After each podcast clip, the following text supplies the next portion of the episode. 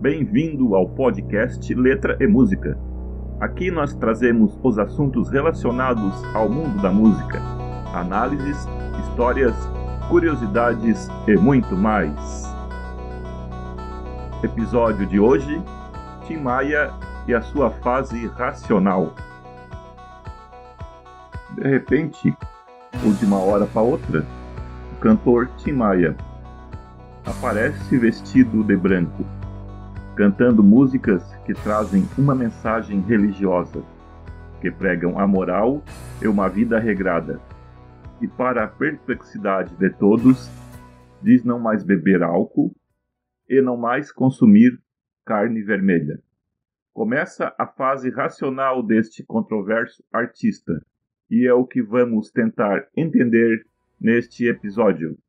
No ano de 1974, uma reviravolta na carreira de Sebastião Rodrigues Maia, o Tim Maia, surpreendeu a todos os seus fãs, que atônitos não conseguiam entender o que estava acontecendo.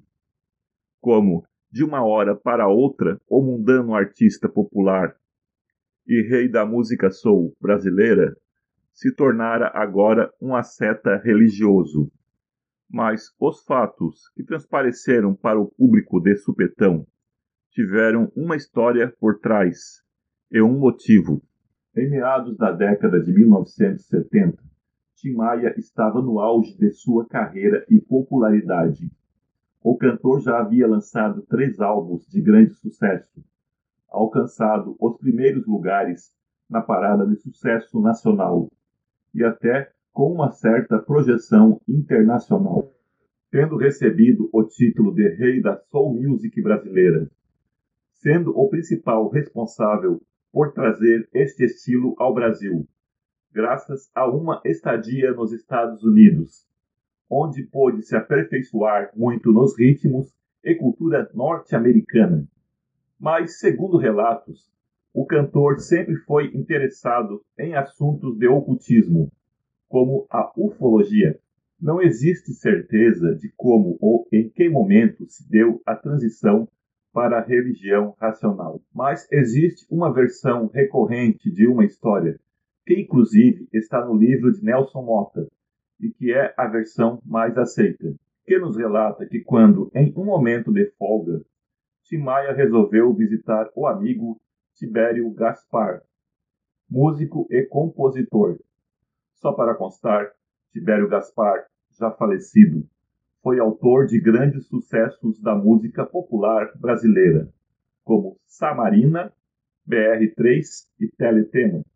Segundo os relatos, ao chegar na casa do amigo, o mesmo pediu que Tim Maia aguardasse um pouco na sala enquanto iria tomar banho. Quando estava aguardando na sala de estar, vi um livro na mesa de centro. Tratava-se de um dos volumes da obra O Universo em Desencanto. Rapidamente isso despertou a sua curiosidade e começou a ler o livro ali mesmo. Quando o amigo voltou à sala, recebeu uma chuva de perguntas sobre a obra em questão. Dizem também os relatos que Tibério levou o amigo para conhecer o criador da obra pessoalmente. A obra em questão era de autoria de Manuel José Jacinto, líder religioso de uma seita chamada Cultura Racional, na época residente em Belfort Roxo. Isso tudo impressionou o cantor pop, e passou a tomar as palavras do guru Manuel Jacinto como a verdade. E várias mudanças foram operadas em sua vida. Tibério também já possuía algum envolvimento com o trabalho de Manuel Jacinto, pois seu pai, um professor de física e matemática, já havia feito até um prefácio de um dos livros do Universo em Desencanto. Outros membros da cena da MPB nos anos 60 e 70 também fizeram ou ainda fazem parte da doutrina racional. Inclusive o grande parceiro de Tibério Gaspar, Antônio Adolfo, e o produtor Wilton Franco, criador dos Trapalhões. Após a sua conversão, Timaya passou a fazer campanhas contra o uso de drogas e o consumo de bebidas alcoólicas.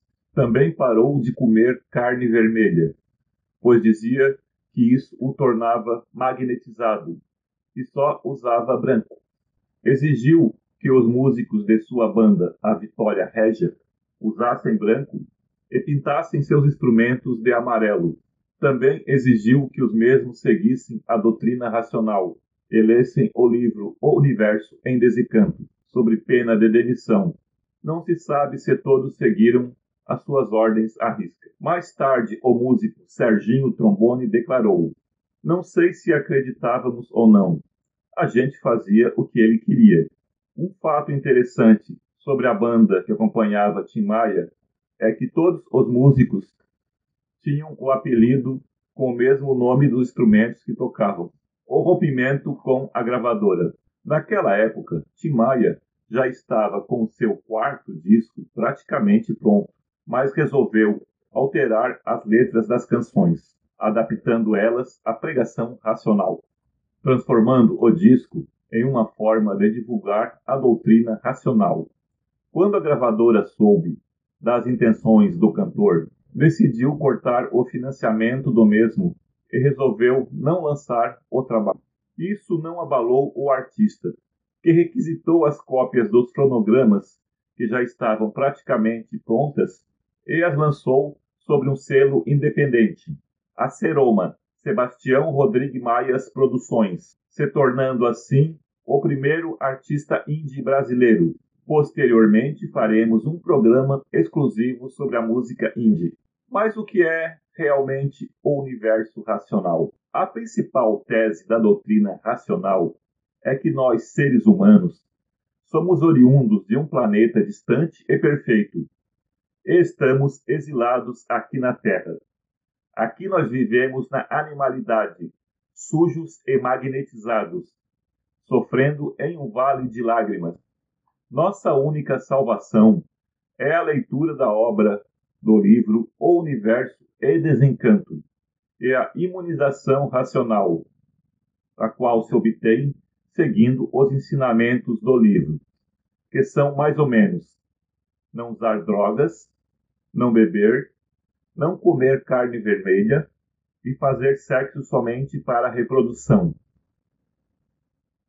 Somente desta forma o homem pode se purificar ou se desmagnetizar e ser resgatado pelos discos voadores e retornar ao seu planeta de origem.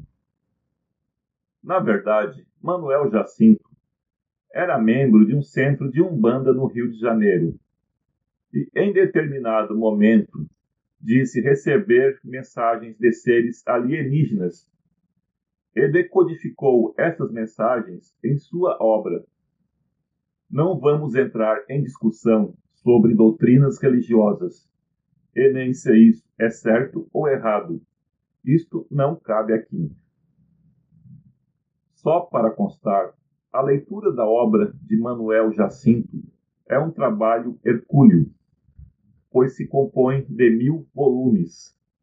A obra em si o Universo em Desencanto possui 21 livros. Depois existem as réplicas, que se compõem de mais 21 volumes, e as tréplicas, com mais 21 volumes também. E uma seção chamada Histórico, com 934 volumes, e mais um adendo chamado Amarelões, com três volumes dizem que a manutenção da seita vem da venda desses livros.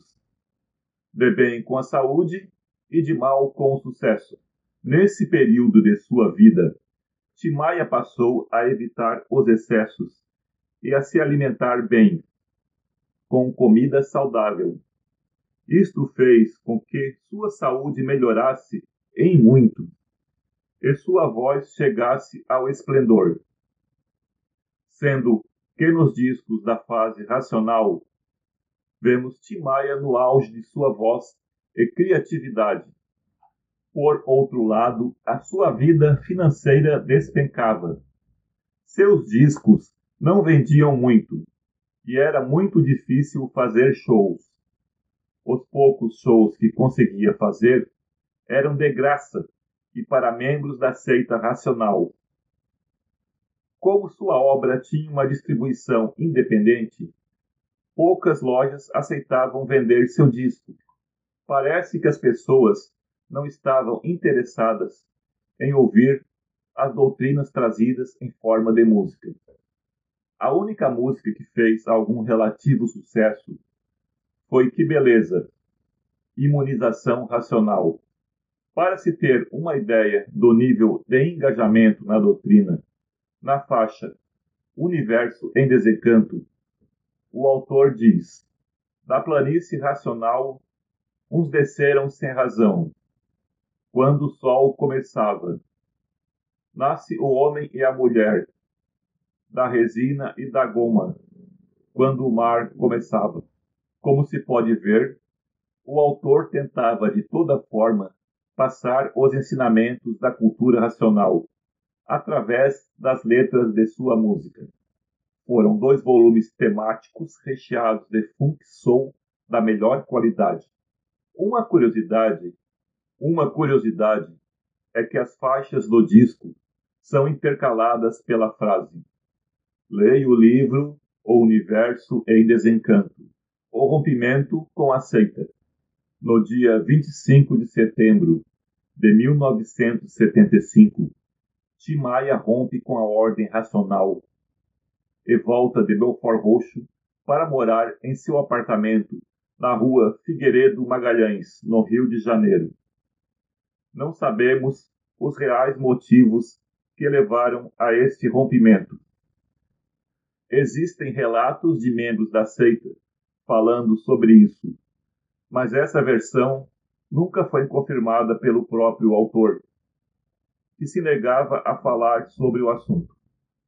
Saindo da seita, mandou recolher todos os discos que estavam à venda e não quis que esses mais fossem distribuídos, tornando as edições em vinil raríssimas e hoje são vendidas a preço de ouro para colecionadores.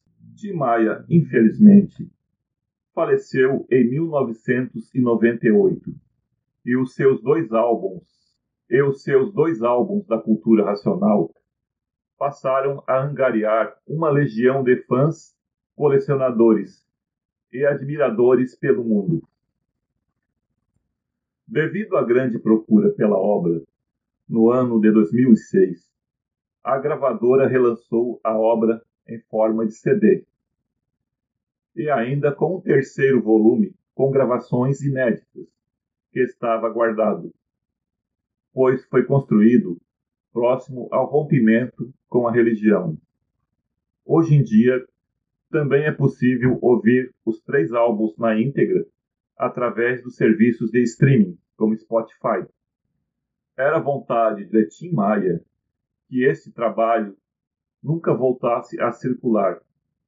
Mas, como dizem, quem faz uma música o faz para o mundo. E é muito difícil controlar a repercussão de um trabalho, ainda mais uma obra com tanta qualidade e sofisticação. E termina a fase racional. E termina o curto e intenso período racional, intenso como tudo na vida de Tim Maia. Pelo menos é o que dizem seus amigos.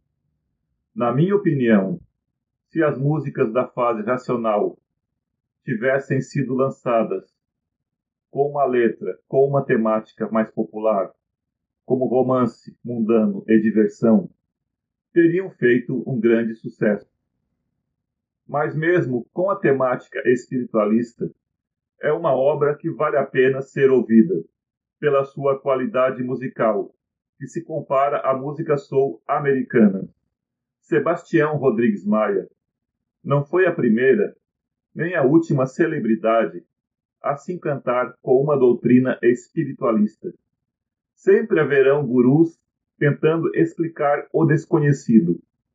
Isto faz parte do inconformismo humano, de tentar entender o universo e a si mesmo. Um caso famoso é o dos Beatles, que seguiram a um guru indiano. Mas isso é assunto para outro programa. Espero que você tenha gostado do nosso podcast de hoje. Não deixe de contribuir e dar sua opinião. Ela é muito importante para nós. Fique com Deus e bye bye.